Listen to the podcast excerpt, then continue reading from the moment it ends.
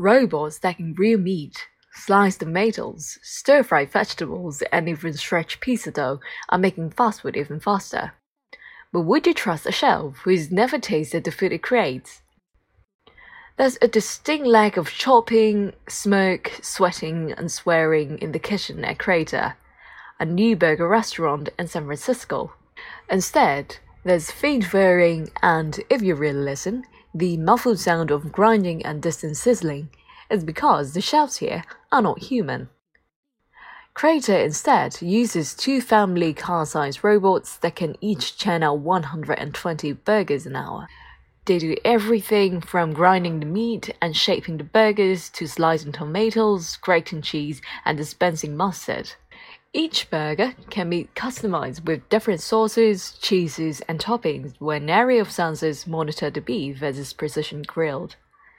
The robots themselves are controlled by a machine learning algorithm that uses the information from 11 thermal sensors in the cooking compartment to help ensure each patty of meat is cooked just as the customer ordered it.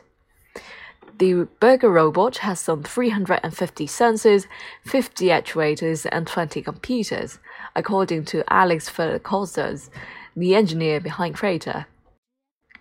Every aspect, from the topping modules that measures out the condiments and garnishes to the vibrating blade that slides the buns cleanly, is designed for precision.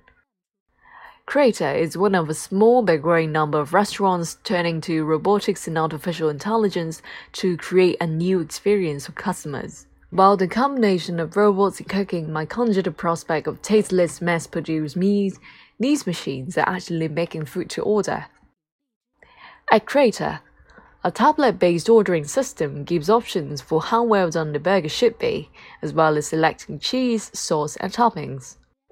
A range of exotic options include charred onion jam, two types of salt, and Pacific fusion sauce with umeboshi plum and mole, a Mexican sauce made with chili and chocolate.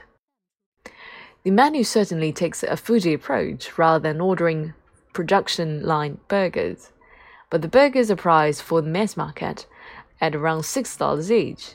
This is supposedly made possible by saving on labor costs.